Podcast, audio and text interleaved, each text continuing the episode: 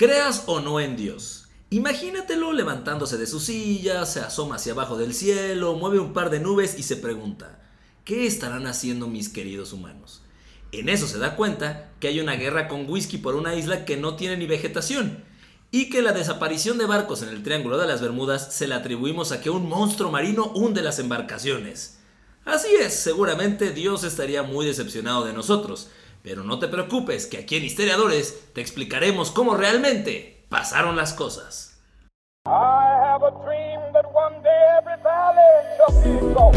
Bienvenido, ya estás escuchando Historiadores, un espacio donde platicaremos de historia, pero te contaremos las cosas como realmente pasaron y no como aparecen en tu libro de texto gratuito, conducido por Daro Carrillo y Feror Casitas.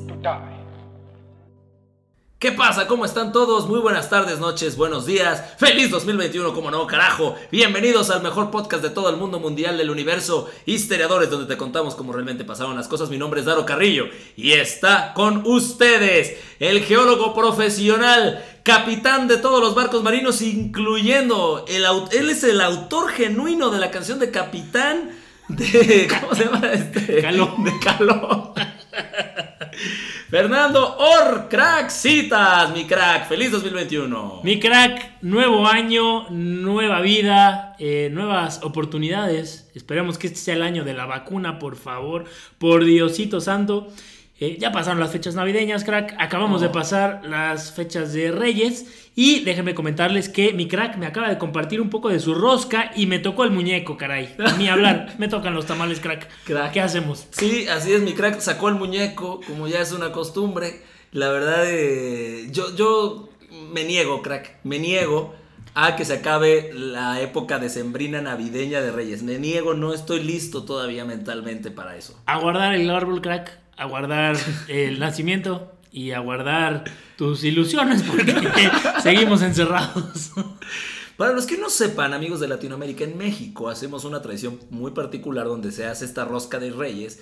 Es, es literal, una rosca trae alguna fruta, todo el mundo se la quita, trae azúcar y trae unos muñecos de plástico bastante gachos, en la mayoría de las roscas, este, y, y, están escondidos. Cuando la partes, si te sale el niño Dios o un muñeco, como le decimos vulgarmente, te toca pagar unos tamales el 2 de febrero, Día de la Candelaria. El 2 de febrero hay tamales y con eso podemos decir que se cierra la época de la tragadera, crack, porque... Ya así es. Pues son épocas de comer mucho y pues el 2 de febrero es cuando por fin podemos empezar la dieta. Pero te voy a decir una cosa, mi crack, podrá dejarse de comer, que por cierto nosotros no, no hemos parado, pero no de beber, mi crack. No, mi crack. Eso sí no va a Eso no más. Y, mira, y escuchen clarito aquí, mira. Porque sí, efectivamente, una vez más estamos grabando juntos, hombro con hombro, mi crack y yo, y disfrutando de unos ricos cervezcos. Así es. El día de hoy, mi crack, estamos en la base que tenemos en Groenlandia, porque hay un tema acá. Entonces, el día de hoy hace un poco de frío afuera. Poquito, poquito, menos 38 grados centígrados. Pero adentro pusimos aire acondicionado, este, tenemos tele con satélite, entonces está todo bien en la base de historiadores. Por favor, váyanse a preparar su bebida de preferencia, ¿no, mi crack? Aquí los esperamos, ¿no? Vamos a dar unos segundos para que se lo preparen. Vámonos, directo, crack. Listo. Porque el tema de hoy, o los temas de hoy, hoy les preparamos algo diferente a lo que ya venimos haciendo normalmente. Es un combo, ¿no? De dos temas harto interesantes, crack, que están relacionados con la geografía. Sí, son, son relacionados con la geografía uno tiene que ver con no, no, entiendo el razonamiento humano y el otro no entiendo el razonamiento humano contra la naturaleza. O sea, las dos son una serie de estupideces, honestamente, pero... Eso es lo que nos gusta. o sea, va a abrir la plática, este tema es una realidad.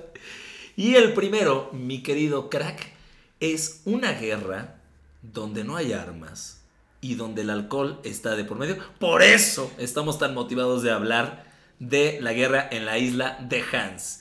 ¿Qué es mi crack? ¿Dónde está esta isla? Sí, un tema, un tema crack de lo más absurdo que puede haber y, eso es lo que realmente nos eh, motiva, ¿no? Y lo que nos inspiró a tocar este tema en un episodio más de Histeriadores.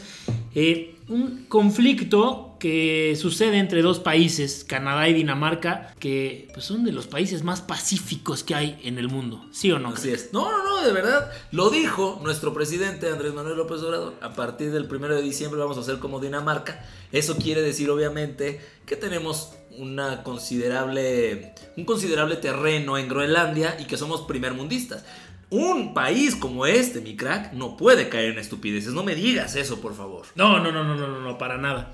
Eh, lo que pasa eh, como preámbulo de nuestro tema en 1953 con la constitución de Dinamarca, eh, Groenlandia, esta isla gigante que está al noreste de Canadá, pasa a ser parte del reino de Dinamarca. Alrededor del año de 1972, 1973, se llevan a cabo las negociaciones para el establecimiento de los límites territoriales entre Canadá y Dinamarca y ambos países deciden dividirse en partes iguales las aguas territoriales entre ambas secciones continentales, es decir, la isla de Groenlandia y la isla de Ellesmere en Canadá. En Canadá. Si, si ustedes ubican el globo terráqueo, porque obviamente Dinamarca pues, es, un país europeo, escandinavo. Y Canadá estamos hablando del continente americano. Pero el territorio de Canadá, que por cierto solamente está habitado en un porcentaje muy chico al sur de Canadá, la mayoría que está hacia el noreste es, es imposible vivir ahí, es gélido. Y Groenlandia está en una situación cercana, pero del lado de Europa. Entonces estamos hablando que la proximidad entre estos dos territorios es bastante cercana. Sí, correcto, ¿no? Y de hecho, entre estas dos eh, franjas continentales, ¿no? Ya decíamos, eh, la isla de Groenlandia y esta isla de Ellesmere, que es, eh, pertenece a Canadá, hay un canal, ¿no? Y un estrecho que se llama el Canal de Kennedy en el estrecho de Nares. En ese estrecho, en ese canal, existe una isla que se llama la isla de Hans, que es un islote rocoso de 1.56 kilómetros cuadrados. Oh. ¿Qué hay en esa isla, crack? Oh, crack, es que a mí me parece increíble, ya que estuvimos buscando imágenes, se las vamos a compartir obviamente en redes sociales. Eh, no tiene nada, mi crack. O sea, cuando te digo no tiene nada, no tiene vegetación, no hay animales, no hay nada, es, una, es una piedrota. Vaya, es un, Es, es, un fracaso de isla. Es como un aborto. Es como, no, no, crack. O sea, si algo hubiera estado mal pintado como isla, sería esta. Aunque siendo justo, pues nosotros tenemos a Tlaxcala también, que mide más o menos lo mismo. Entonces tampoco nos podemos poner chidos. Saludos a la gente que nos escucha de Tlaxcala. Sí, efectivamente es una isla donde no hay absolutamente nada. Como dice mi crack, es una piedra grande, no hay plantas, no hay animales, no hay petróleo y pues como ya lo decíamos es el foco de una fuerte y acalorada disputa. Es que está cabrón, o sea... Está cañón, dice mi crack. ¿Por qué? ¿Por qué? Está cabrón. ¿Por qué tendrías un conflicto por un pedazo de piedra, ¿no? Realmente. Y sé que los dos, y, que todos los países en general se tratan de, adueñar lo más posible de los territorios en el planeta, ¿no? Que no, no es que, que, sobren muchos. Entonces, lo interesante, crack amigos que nos acompañan, es cómo se ha lidiado, cómo se lleva esta guerra que dentro de todo es pacífica entre Dinamarca y Canadá por este territorio. Sí, es una guerra que pudiéramos decir que no es guerra, ¿no? Pero al final de cuentas se le ha denominado como una guerra y van a ver ustedes amigos, pero es de las guerras más pacíficas que ha existido en, eh, en el mundo, ¿no?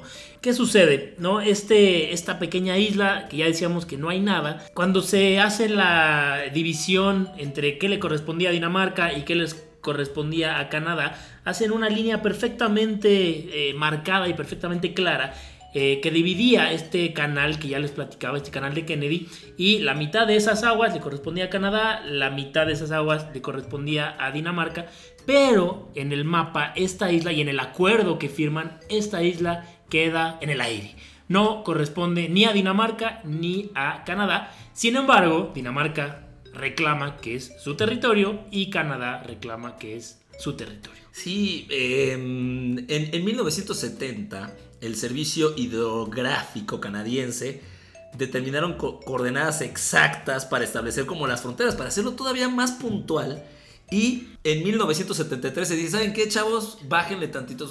Nadie va a ser dueño de este pedazo de tierra llamado Isla Hans. Que por cierto, se llama Isla Hans por, por un viajero, ¿no? Sí. Que pues, pasó ahí, no sé qué chingos hacía en la Isla Hans. Nada de verdad en la Isla Hans, pero bueno, ahí estuvo ese brother. Bueno, fue considerado tierra de nadie hasta 1983, hasta que en eh, 1984 una empresa petrolera canadiense empezó a hacer investigaciones en la isla. ¿no? El gobierno danés hace un reclamo al respecto porque dice, oye, a mí no me pidieron permiso para hacer estas investigaciones en mi territorio.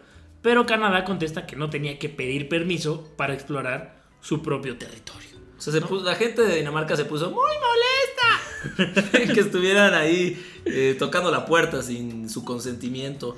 La verdad es que el ser humano pelea luego por unas, por un- unas tonterías, creo. O sea, sí hay, al final se van a dar cuenta de, un, de, de que quizás sí es más importante esta isla de lo que estamos diciendo, pero la realidad es que no deja de ser un pedazo de una piedra muy grande. O sea, no, no, no creerías que fuera a haber un, acuerdo o una disputa tan en una línea tan delgada entre estos dos países. Pues es la ambición, ¿no? Que ya hemos platicado, el poder de las naciones, de las potencias mundiales por abarcar y abarcar más territorio. ¿Qué sucede? En 1984, el primer ministro de Groenlandia visita el territorio y deja una bandera danesa y una botella de schnapps, que es la bebida nacional de Dinamarca, y un- una carta, una nota que dice, estás en territorio de Dinamarca. Chetma. Chetma. Y Mela Pérez Prado. ¿Qué es el Snaps Crap? ¿Tú sabes? Es, sí, Crap. es- no, mi, mi, mi Mi crack. crack, tú. Es lo que es la segunda, mis amigos. Tom Hoyem llega y deja esta botella que me preguntas. Es una especie de whisky danés. Nosotros, ¿te acuerdas, mi crack? Estuvimos ahí ese día, la probamos. De hecho, la dejó Tom Hoyem. Yo llegamos mi crack y yo. Y La llegó mi crack y la probó porque ya ven que le encanta. Mi crack la abrió. La botella no sé. pero- y sí, eh, encontramos este mensaje de, de bienvenidos a la isla danesa o este territorio danés. La dejamos ahí, pues no vaya a ser. No vaya a ser. Entonces, ¿qué pasó? Que los canadienses se, se enteraron de esto y llegaron entonces con su bandera y con un whisky canadiense para reemplazar la otra bebida que habían dejado los daneses. Y por eso empezó este conflicto tan popular llamado pues, la guerra del whisky. Sí, llegan los canadienses, dejan esto que les platicaba mi crack con una nota que dice bienvenidos a Canadá. Y es así como empieza una de las guerras más bélicas que Sí. en la historia ha visto, crack. Porque lo que sucede es que eh, año tras año, eh, pues los daneses llegan a la isla, bajan la bandera de Canadá, suben la bandera de Dinamarca, se toman el whisky que los canadienses dejaron y dejan ahí su botella de snaps. Y después, a los seis meses, llegan los canadienses, bajan la bandera de Dinamarca, suben la bandera de Canadá, dejan su botella de whisky y se toman el snaps. Y así se van, ¿no? Es que creo que ese es el mejor trabajo del universo. La neta, imagínate tú como parte del gobierno danés y yo canadiense. Y llegas, ves la botella que te dejé y tú por mi, por mi. Y así es como termina el, el último episodio de Historiadores. Porque nos vamos a ir a Ah. trabajar con los militares. Me, me parece increíble, van. Es un grupo aproximadamente de cinco personas los que llegan a este pedazo de piedra. Hay fotos, se Hay las vamos a mandar, se las vamos a mostrar ahí en, en redes sociales para que vean. Y se toman la bebida y dejan la suya. Y entonces llega la gente de Canadá sabiendo que se van a echar un buen snaps o whisky danés, lo que sea exactamente que sepa. Y eh, se toman esa botella y dejan otra y así. O sea, la verdad es que se me hace un- un- una buena onda eso. Crack, si tú y yo entráramos en un conflicto, ¿qué botella dejarías tú en la isla para que tu crack, o sea yo, me la tomara? Mira mi crack. Ustedes no lo saben, pero nosotros siempre estamos tomando Bacardi. Bacardi, escucha por favor. Escucha este mensaje. A ver cuándo nos empieza A a, ver cuándo. patrocinar el buen Facundo. La neta es que nosotros hacemos eso, pero yo creo que te dejaba un zacapa, mi crack, porque si vas a hacer un viajecito ya así de, esperar seis meses, hace mucho frío, Claro. y es lugar que no hay ni más, pues por lo menos que bebas algo, algo chido, ¿no? Un zacapa- zacapita. Un zacapita. Zacapita rico, ¿no? De Guatemala. Eh, mi crack, yo te dejaría, porque recuerdo muy bien el episodio que grabamos en las bellas tierras de Oaxaca, te dejaría una bonita botella de mezcal Oh, mi crack. in situ. Ahí por si el maestro torrentera nos está escuchando, que nos mande unas botellas, pero el mejor mezcal que yo he probado en mi vida y te lo dejaría ahí. No, mi crack, la verdad sería. Yo estaría muy emocionado de ir y saber que voy a chupar gratis y además dejar la bachacha, es más con tus cuates. Y también beber. Y también beber. Entonces estarías muy contento, mi crack. Eh, bueno, en 2007 se estableció una base meteorológica entre ambos países y se pone como una primera piedra para que ambos, ah, tanto Dinamarca como Canadá, pues puedan resolver ya este conflicto que, que no, la verdad, por favor, Sí, no, te pases de La lanza. Tercera por Guerra favor. Mundial estaba ahí cerquita. Y eh, a partir de 2012 eh, las fronteras se redefinen y la isla Hans pues está quedando pues, ahí al aire, ¿no? Pero esta tradición pues hay que mantenerla viva, crack. Sí, crack, no tenemos que encontrar una isla, ¿no? Podemos encontrar la puerta de mi departamento y la puedes dejar ahí con una bandera de los Pumas y yo dejo una sí, bandera sí. de la América y te Oye, dejo ahí tu botella. idea, mi crack, fíjate, cada seis meses que yo llegue y que haya aquí una botella y tu bandera, no está mal, ¿eh? Mi crack, hay un tema, o sea que a mí es lo que se me hace más, el punto más relevante o importante, y lo único que medianamente yo a justificar de por qué se están peleando por la isla Hans. Hay una, o sea, haciendo como una proyección hacia el futuro. Esta isla, este islote, se encuentra en el paso del paso, valga la redundancia, del paso del noroeste, que es una ruta muy conocida y se está hablando de que cuando el calentamiento global se ponga más chido, pues la gente va a tener a lo mejor más movimiento en estas aguas. Va a haber mucha mercancía entre Asia y América del Norte también por aquí. Y la isla de Hans puede ser un diferencial para saber quién tiene el control de esa zona geográfica. Esa parte sí digo, bueno, sí, desde ese punto de vista en el futuro pues puede ser, ¿no? Sí, bueno, a lo mejor están viendo, viendo más allá de lo que tú y yo pudiéramos ver, que nos estamos enfocando en qué bebida y en las botellas que están ahí. Pero sí, efectivamente, esto eh, pues es una vía y una ruta de tránsito que puede ser algo primordial, ya que va a reducir mucho los tiempos de traslado entre Asia y América del Norte. Y pues, como dice mi crack, ¿no? Esta pequeña isla, o tener el control de esta pequeña isla, o esta pequeña roca que está en este eh, canal de Kennedy, pues puede marcar la diferencia, ¿no? Entre poseer el control del tráfico marítimo en la ruta o no poseerlo, ¿no? Y bueno, pues al final, mientras eh, no se resuelva este conflicto, al final un grupo de soldados canadienses disfrutará de una buena botella de aguardiente danés y un grupo de soldados daneses brindará con un whisky canadiense cada año. Eso, qué maravilla. O Imagínate que así fueran los problemas con los gringos y nuestra frontera, mi crack. Que para que no se estén saltando ahí en Tijuana dejáramos ahí unas botellitas y al siguiente año los gringos también nos dejaron ahí. Un muro, pero de botellas. Exacto, mi crack. ¿no? La paz que no se firmaría ahí. crack. La neta es que bueno, todo se resuelve con alcohol. ¿Cuándo hemos tenido un conflicto tuyo con alcohol? Nunca, mi crack. Nunca, mi crack. mira. Cualquier problema, mira, lo resolvemos así. Y listo, se Y acabó. adiós. Y así como existe esta curiosidad geográfica, nos vamos directo con la segunda parte de este episodio, crack, que también ya lo platicábamos, habla de la geografía de nuestro planeta Tierra. Y eh, vamos a hablarles de eh, lo que sucede en el Triángulo de las Bermudas. ¿Qué es el Triángulo de, Creo- la- de las Bermudas? crack? Creo que, mi crack, que, que todo el mundo hemos escuchado sobre el Triángulo de las Bermudas y sobre muchas leyendas. Se trata obviamente de un punto donde, un punto marítimo eh, que colinda, bueno, que, tiene en común a Puerto Rico, a Miami de Estados Unidos y a las Bermudas, que hacen un triángulo equilátero, digamos. Y en estas aguas del Atlántico, pues han desaparecido una gran cantidad de embarcaciones o de aviones. Hay mucho misterio. Pues, ¿qué, sabemos realmente de lo que es el Triángulo de las Bermudas? ¿Qué tanto es leyenda? ¿Qué tanto es realidad? Este, ¿y cómo es él? ¿En qué lugar se enamoró de ti, esto y muchas más. Por, por, Por eso y muchas cosas, Cosas más. Eh, y sí, mi crack, pues este es el segundo tema del día de hoy. Sí, interesantísimo también. eh, se dice que la primera persona en detectar que eh, existían cosas y ocurrían cosas extrañas en esta zona que les platicaba mi crack fue ni más ni menos que Cristóbal Colón en su primer viaje. Así es. Ya que vio luces extrañas y tuvo problemas con su brújula. Se dice que cuando uno está dentro de esta zona, de- dentro de este triángulo eh, de las Bermudas, eh, las brújulas empiezan a fallar y no indican correctamente hacia dónde está el norte, ¿no? Cosa que pues puede desorientar eh, a barcos, a capitanes, a cualquier cantidad de gente que esté ahí merodeando la zona. Es importante esto que menciona mi crack, amigos que nos acompañan con una bebida, porque es diferente lo que es el polo norte geográfico y el polo norte magnético.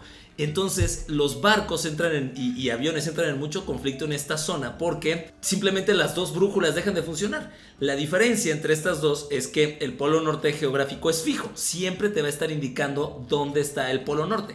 Y el otro, el, el polo norte magnético, va cambiando con el tiempo. Entonces, imagínate las brújulas vueltas locas, no tienes idea y la gente, pues por eso se ha perdido. Sí, y hay, ha, habido ocasiones en donde el único radar, de alguna manera, no hace mucho tiempo, cuando no existía la tecnología que tenemos o que tienen hoy los barcos y los aviones, pues solamente eran las brújulas, ¿no? Y con eso te eh, orientabas y llegabas a esta zona y la brújula empezaba a jugarte un revés ahí de que se iba para todos lados, pues tú le hacías caso a la brújula y te ibas al norte cuando en realidad te estabas yendo hacia una formación rocosa y ahí era cuando encallaban los barcos, crack. ¿Qué sucede? Aparte de que al hombre le encanta, le encanta el meme. este, al hombre me refiero a la humanidad, pues, pues no, se van a poner punks. A la humanidad le encanta. Pues le, le, gusta meterle este, este misterio, esta leyenda, este... Pues no lo podemos explicar nosotros, seguramente es una causa, una fuerza más grande que nosotros.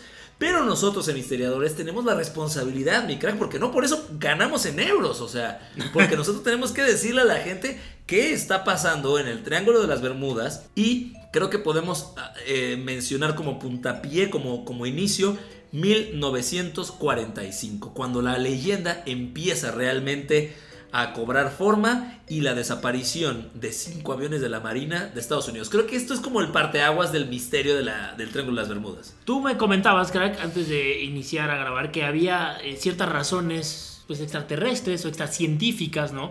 Eh, que la gente le daba a este tipo de desapariciones, ¿no? Porque eh, es importante mencionar que en esta zona hubo desapariciones de barcos, desapariciones de aviones, desapariciones de personas, eh, cualquier tipo de, de eh, pues, acontecimientos extraños que sucedían, ¿no? Y tú me comentabas que eh, pues una de las razones eran más allá de lo que la ciencia podía Así es. contestar. Y todo esto empieza a tener tintes más de leyenda por ahí de 1950, cuando varios periodistas empiezan a hacer notar y, y, a generar expectativa entre la gente, a causar miedo incluso, de qué es lo que está pasando acá, por qué están desapareciendo eh, embarcaciones, aviones y demás. Y nacen estas teorías, crack, esto te va a sonar conocido, el agujero negro, mi crack. Si bien, claro que sí, es imposible, mi crack, es imposible que haya uno ahí. La gente, hay gente que piensa que hay un agujero negro, viéndolo desde una ley física, pues no podría ser, o sea, sería la salida al universo y pues ya sabemos que esa no es, ¿no? Pero hay otra que son los ovnis. Esta es otra de las teorías más populares porque Impulsada por Jaime Maussan. Así es, le mandamos un saludo. Este dice que bueno, que secuestran a la gente que pasa en este lugar. Que además hay que decirlo, es un lugar que tiene tormentas, que tiene oleaje muy peligroso y que pues por eso también desaparece la gente. Entonces, en estas zonas donde hay tanto misterio, dicen que hay ovnis y que ellos nos secuestran para saber pues nuestra identidad, datos personales y demás, no son necesarios los ovnis. Tenemos WhatsApp, Facebook, Instagram, que tienen toda nuestra información y todo lo que platicamos, pero bueno, es otra de las teorías. Y está también la Atlántida, mi crack. Que esta está todavía más cabrón de que te la creas, pero bueno, ustedes acuerdan la historia de la Atlántida narrada por el mismísimo Platón, griego él, eh, está diciendo que esta era una ciudad tan avanzada en tecnología que los dioses decidieron castigarla y la hundieron. ¿Por qué? Porque estaban soberbios, estaban sobrados, o sea, bien podrían ser locutores en historiadores y este, pues se terminan eh, hundiendo. Pero curiosamente, esta misma tecnología dicen que hace cortocircuito y que por eso también, o sea, con los materiales que se usan actualmente y que por eso también se hunden las embarcaciones y demás. Y por último, mi crack, los monstruos marinos. ¿Has oído hablar del Kraken, mi crack? ¿Del Kraken? Sí. Sí. Es un ron. Ese también debería de patrocinarnos, sí, Kraken. Es un ron. Híjole, sí lo conozco, crack. Extremadamente dulce. Sí, que sí, te da sí, una cruda, un guayabo, un chuchaqui. para la gente que nos escucha en Sudamérica y en Ecuador. El chuchaqui, loco. Pues bueno, también dicen que hay un kraken, que es este monstruo marino, especie de pulpo, calamar gigante. Echa tu madre, te agarra con sus tentáculos, te mata la chinta, todo el mundo se muere. Y bueno, dicen que mide 15 metros de longitud, mi crack.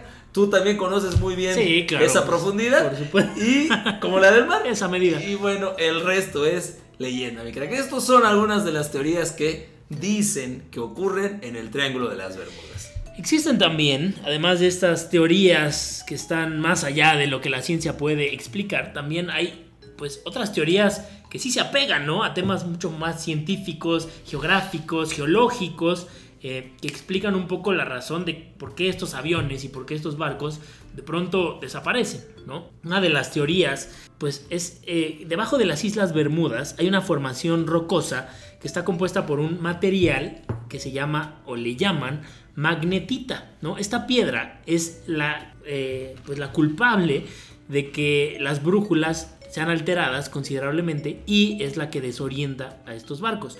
Muchas veces esta desorientación envía a los barcos directo a acantilados y arrecifes rocosos donde pues terminan encallando y eh, pues ahí es donde quedan, ¿no? Pero es este material que hace que las brújulas empiecen a, a mal funcionar, ¿no? Llamado magnetita. Otra de las razones Respira, mi crack, no, no te me vayas a ahogar aquí. es que crack No, empieza a hacer ojitos esto. Mira. mira. me Sí, gana, me gana la emoción. No fue falta de oxígeno, fue falta de ron. Tu, tu cuerpo es así como, oye, güey, ya pasaron cinco minutos. Falta de ronxígeno.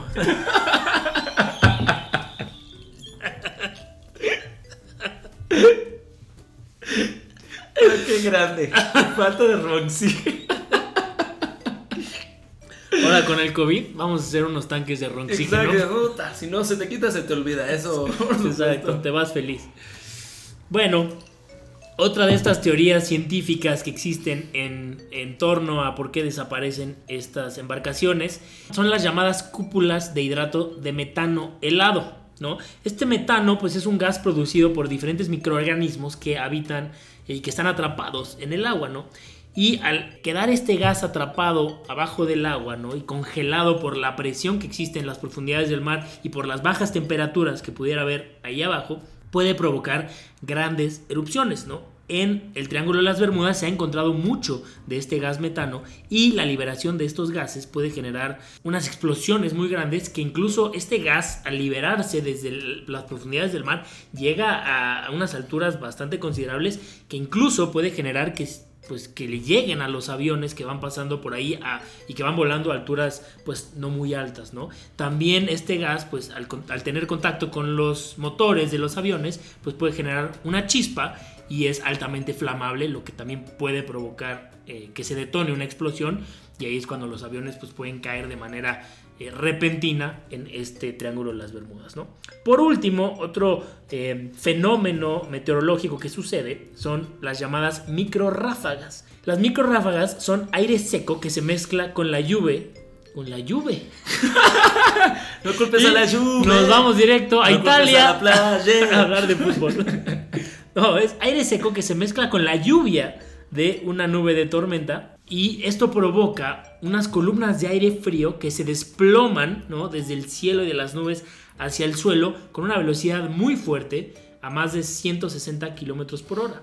Estas microráfagas suceden eh, pues en esta, en esta área del Triángulo de las Bermudas y ha sido la causante, pudiera decirse, del desplome de ciertos aviones que van pasando por esa zona. ¿no? Al final de cuentas, pues todos estos son fenómenos meteorológicos muy particulares de esta zona del Triángulo de las Bermudas, que pues es lo que eh, científicamente se le ha dado o, ha sido la razón de, de, estos acontecimientos, de que haya desapariciones de barcos gigantescos y de aviones de, de gran magnitud. ¿Sabes qué? O sea, lo único que sí le voy a dar de voto de confianza al Triángulo de las Bermudas es que rara vez encuentran algo. O sea, es lo que sí se me hace muy cabrón. Porque ahorita estabas mencionando que las embarcaciones podrían ser arrastradas hacia zonas rocosas. Y en esas zonas rocosas no se encuentra nada, ¿sabes? Porque dirías, ah, mira, aquí están rast la mitad de un avión. Sí, sí. Y, y, ya teniendo muy bien ubicada esta zona entre estos tres puntos, parecería no tan difícil encontrar algo eh, hundido ahí. y sin embargo no lo encuentran. Entonces, esta es la única parte del misterio que sí digo, pues algo, algo raro. No, y, y hay veces que sí lo encuentran, pero tardan muchos años, ¿no? Entonces, O- o- esos o- primeros años es como desapareció de la faz de la Tierra, hazle como puedas, ¿no? Ya pasan varios años y ya se encuentran, porque también en el Triángulo de las Bermudas es importante mencionar que hay zonas de mucha, mucha profundidad, ¿no? O sea, hay zonas que llegan a tener hasta 8 kilómetros de profundidad, entonces, pues encontrar algo, un barco no es, no es tan sencillo. Te, te voy a decir, sí encuentran y muchos de los rastros los encuentran ya cuando llegan a, playa incluso. Entonces, sí es un tema, sí es un tema porque además, eh, te- teniendo en cuenta esta ola de misticismo, de misterio, de leyenda, pues que pase un avión y desaparezca en esa misma zona está cañón. Mucha gente dice también que al haber tanto tráfico, porque es una zona de mucho tráfico comercial y eh, vacacional también, pues es más fácil que desaparezcan embarcaciones o aviones. Pero bueno, nosotros en este momento les vamos a presentar algunas de las eh, más sonadas desapariciones en este Triángulo de las Bermudas. ¿Qué les parece esta? De 1918, 309 pasajeros del US Cyclops desaparecieron. Era un barco que iba de Barbados de la isla a Baltimore y desapareció misteriosamente. Precisamente la fosa de profundidad de 8 kilómetros que mencionaba mi crack en, en esta zona es donde se especula que había terminado y nunca lo pudieron encontrar. Es correcto. Después, otro acontecimiento que sucedió en esta zona fue el famosísimo y llamado vuelo 19, un 5 de diciembre de 1945, recién terminada la Segunda Guerra Mundial, en donde cinco aviones, eh, comandados por cinco pilotos y nueve miembros de tripulación, eh, cosa curiosa, que era la última práctica de estos 14 hombres a bordo antes de su graduación. Te lo juro, sí. Y bueno muchachos, Bueno, la última y con, nos vamos. esto, con esto le damos vuelta al birrete. Qué jodido. Qué jodido que sea la última y, y bueno. Bueno. Al final no hubo rastro de ni de los aviones ni de los 14 miembros de la tripulación. Eh, esto se ve a que también las brújulas de ese entonces empezaron a fallar. Se cree que hubo un error en el cálculo del combustible y con la falla en las brújulas y la desviación de estos aviones, pues se les terminó el combustible. Cosa curiosa, después un hidroavión llamado el Mariner fue enviado en misión de rescate con 13 tripulantes a buscar a estos aviones que se habían perdido y ese hidroavión que fue al rescate también se esfumó sin dejar rastro. Se cree que por una explosión de fuga de combustible y al final no dejaron ni rastro. Mi nariz. En 1963, un 4 de febrero, el Marine Sulphur Queen es un barco petrolero 154 metros de longitud, transportaba azufre líquido y a sufrir todos porque desapareció también con sus casi 40 tripulantes. Encontraron algunos restos por la Guardia Costera, pero muchas semanas después. Y también encontraron algunos chalecos sal- salvavidas, pero un poquito más lejanos a la zona donde se supone que tendría que haber estado el barco. Y pues hay varios escenarios, ya sabes que pudo haber explotado el azufre con otros químicos y demás. El chiste es que el Marine Sulphur Queen también adiós Nicanor. Por último, y esto es de resaltarse porque sucede hace pues poco más de 5 años, crack. o Sí, sea, sí.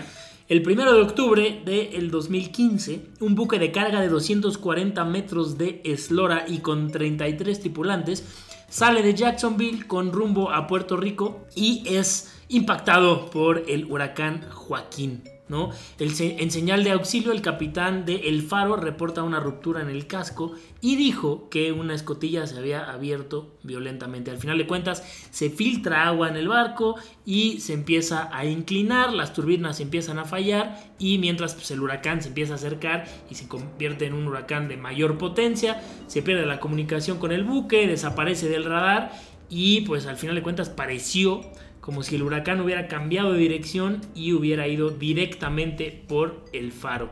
En noviembre de ese mismo año fue hallado en posición vertical a unos 4.600 metros de profundidad y al año siguiente fue encontrada la caja negra de- del barco, ¿no? Por las grabaciones que quedaron registradas en la caja negra, se pudo comprobar que el capitán Davidson fue alertado por sus compañeros sobre lo que iba a suceder y sobre lo que estaba pasando, pero el capitán prefirió continuar sus maniobras. de acuerdo a la información que recibía, cosa que lo llevó prácticamente a impactar el ojo de Juaco. Tómala, tómala, Barbón. Eh, ¿Por qué tenemos este tema? ¿Por qué trajimos el Triángulo de las Bermudas? Porque hace unos pocos días, el 29 de diciembre del 2020, para acabarla de fregar con ese pinche 2020, desapareció. Desapareció. Desapareció. con 20 personas a bordo una embarcación, precisamente en el Triángulo de las Bermudas. Eh, estaban cerca de la costa de Florida y simplemente no hay rastro de ellos. Incluso la policía ya dejó de buscar porque se está poniendo peligroso el clima para irlos a buscar. Y pues ya dieron por cerrada la investigación. Esta gente está desaparecida, mi crack. Y está muy cañón. Me doy cuenta que el, el ser humano, no sé qué opines tú, pero intenta conocer Marte, Venus, el Sol, la Luna y no conocemos un carajo del planeta Tierra. Sí, en vez de estar enfocándose en lo que hay fuera de la Tierra, deberían de estar enfocándose aquí y en encontrar la cura de diferentes enfermedades y en encontrar por qué al día siguiente de una buena botella de Bacardí me sigue dando cruda, etcétera, ¿no? Eso debería de ser el enfoque de los científicos y no eh, si hay vida en Marte. Pero sí no sabemos nada, ¿eh? Ni de, ni de toda la cantidad de animales y, flora y fauna que existe en el planeta, ni lo que ocurre debajo de, de las aguas marítimas, ni lo que ocurre en el norte del planeta, donde hay una zona donde ni siquiera la gente puede ir de las temperaturas tan bajas que existen. No sabemos nada, mi crack. Ya estamos aquí echando dados a ver qué chingado pasa con el triángulo de las Bermudas. Está muy cañón. Pero eso no es todo, mi crack amigos. Si ustedes creían que solamente nos íbamos a quedar con estas dos grandes historias, pues no se equivocan, porque están tocando en este momento la puerta las efemérides a cargo de mi crack Fernando Crackcitas. Su sección más gustada, porque pues es la única que tenemos en este es programa, muy pero gustada. Pues, es muy gustada. Popular. Sí, claro que sí. Eh, porque un 12 de enero de 1946, en la ciudad de Nueva York, la Asamblea General de la ONU crea el Consejo de Seguridad. Eh, hay que recordar ¿no? que la ONU, bueno, las Naciones Unidas nacieron oficialmente el 24 de octubre de 1945, después de la Segunda Guerra Mundial, eh, ya que la mayoría de los 51 Estados miembros signatarios del documento fundacional de la ONU, en la Carta de la ONU, ratificaron. Y en la actualidad hay 193 estados que son miembros de las Naciones Unidas que están representados en el órgano deliberadamente crack, tú bien conoces de lo que es el órgano de la ONU y en la Asamblea General. ¿no? En los principales órganos de la ONU, la Asamblea General, el Consejo de Seguridad, el Consejo Económico y Social, el Consejo de Administración Fiduciaria, el Corte Internacional de Justicia y la Secretaría de la ONU, todos ellos creados en 1945. Mi crack, lo que tienen que hacer estos brothers, su propósito es mantener la paz y seguridad internacionales, fomentar la relación de amistad entre las relaciones, cooperar en la solución de problemas. Y hablando de amistad, crack. Y mira, mi crack, hablando de cooperar, de solucionar. De llevar la fiesta en paz. No, mi crack. Salud. Tú y yo. Salud, mi crack. Y la verdad es que me parece increíble, como humanos, como nos vamos a destruir y hacer pedazos, se tuvo que crear un consejo de seguridad para llevar la fiesta en paz, ¿no? Y bueno, todo el mundo lo afirmó, nadie lo respeta, pero bueno, en fin. En fin, bueno, nos vamos rápidamente con la siguiente efeméride porque en 1944, es decir, dos años antes de que se creara el Consejo de Seguridad de la ONU, nace el actor mexicano conocido por interpretar al famoso personaje de Kiko en la serie El Chavo del Ocho, Carlos Villagrán. Un personaje creado por la mente maestra de nada más y nada menos que don Roberto Gómez Bolaños, alias Chespirito. La verdad es que Kiko es de los personajes creo que más queridos, ¿no? De, toda la saga del Chavo. Es muy popular en Latinoamérica. Eh, el 12 de enero de 2010 dijo, ¿sabes qué? Es la última vez que voy a hacer a Kiko porque ya me veo bastante ruco. El 11 de mayo de 2013 lo volví a hacer pero en Brasil. Y en 2014 dijo, bueno, voy a estar como parte del 30 aniversario del Chavo del 8. Hasta que después de esta participación en 2018 dijo, ahora sí, ya no. Y qué bueno, mi crack, porque sí se ve muy creepy vestido de niño, teniendo 97 años, no, ya con todas esas arrugas. Pero es chido, Kiko. No, no, no, bueno, es, es, es, sí, es uno de los personajes más importantes de eh, toda esta dinastía del Chavo del Ocho y de Chispirito. Eh, hubo ahí ciertos problemas legales, ¿no? Entre que si podía usar el nombre, entre que no. Eh, se dice que al principio de cuando empezaban a filmar y cuando empezaron a crear El Chavo del Ocho, él quería con Doña Florinda, es decir, con Florinda Mesa. Que es la, es- la esposa, la, viuda, la viuda.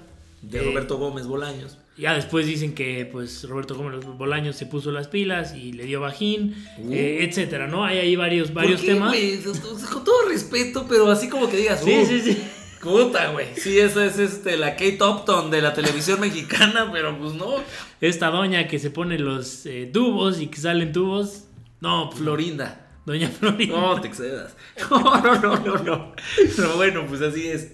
Este, y después, eh, después de todo este tema legal, al final de cuentas, Carlos Villagrán decide irse a Argentina y ahí puede explotar el personaje de Kiko como él quisiera o como él quiso, porque en Argentina Roberto Gómez Bolaños no tenía los derechos de este personaje. Pues ahí está. Ahora la rompe en TikTok. Ahora resulta que la rompe Mm. en TikTok este señor. Y bueno, pues ahí por ahí pueden buscar aquí. Renovar o morir, dicen Carlos por ahí. Villagrán, que bueno, nada, es un personajazo. Y mi crack, lo que sí ya se acabó es esta Cuba y también este episodio de Histeriadores. Y nosotros quisiéramos seguir hablándoles y platicándoles por horas, pero sin una coda de por medio es muy complicado, así Sí. que pues tenemos que cortar aquí, mi crack. Y nos vamos ya, nosotros vamos a seguir bebiendo, pero por favor ustedes hagan lo propio en su casa, en su oficina, no importa si está manejando tampoco, no pasa nada, no se preocupe, no es cierto, no es cierto, por favor, háganlo responsablemente, pero ya nos tenemos que despedir, mi querido Fer Orcraxitas. Mi querido Daro, crackrillo, es un honor estar aquí junto a ti, hombro con hombro, en estas épocas de pandemia, pero bueno, sabemos que el Bacardí lo cura todo Así es. y ya nos escucharemos en el siguiente episodio de Histeriadores. Hasta luego, adiós. ¡Vámonos! Damos por terminada la clase de hoy. Nos escuchamos la próxima semana en otro episodio de Histeriadores, donde te contamos cómo realmente pasaron las cosas.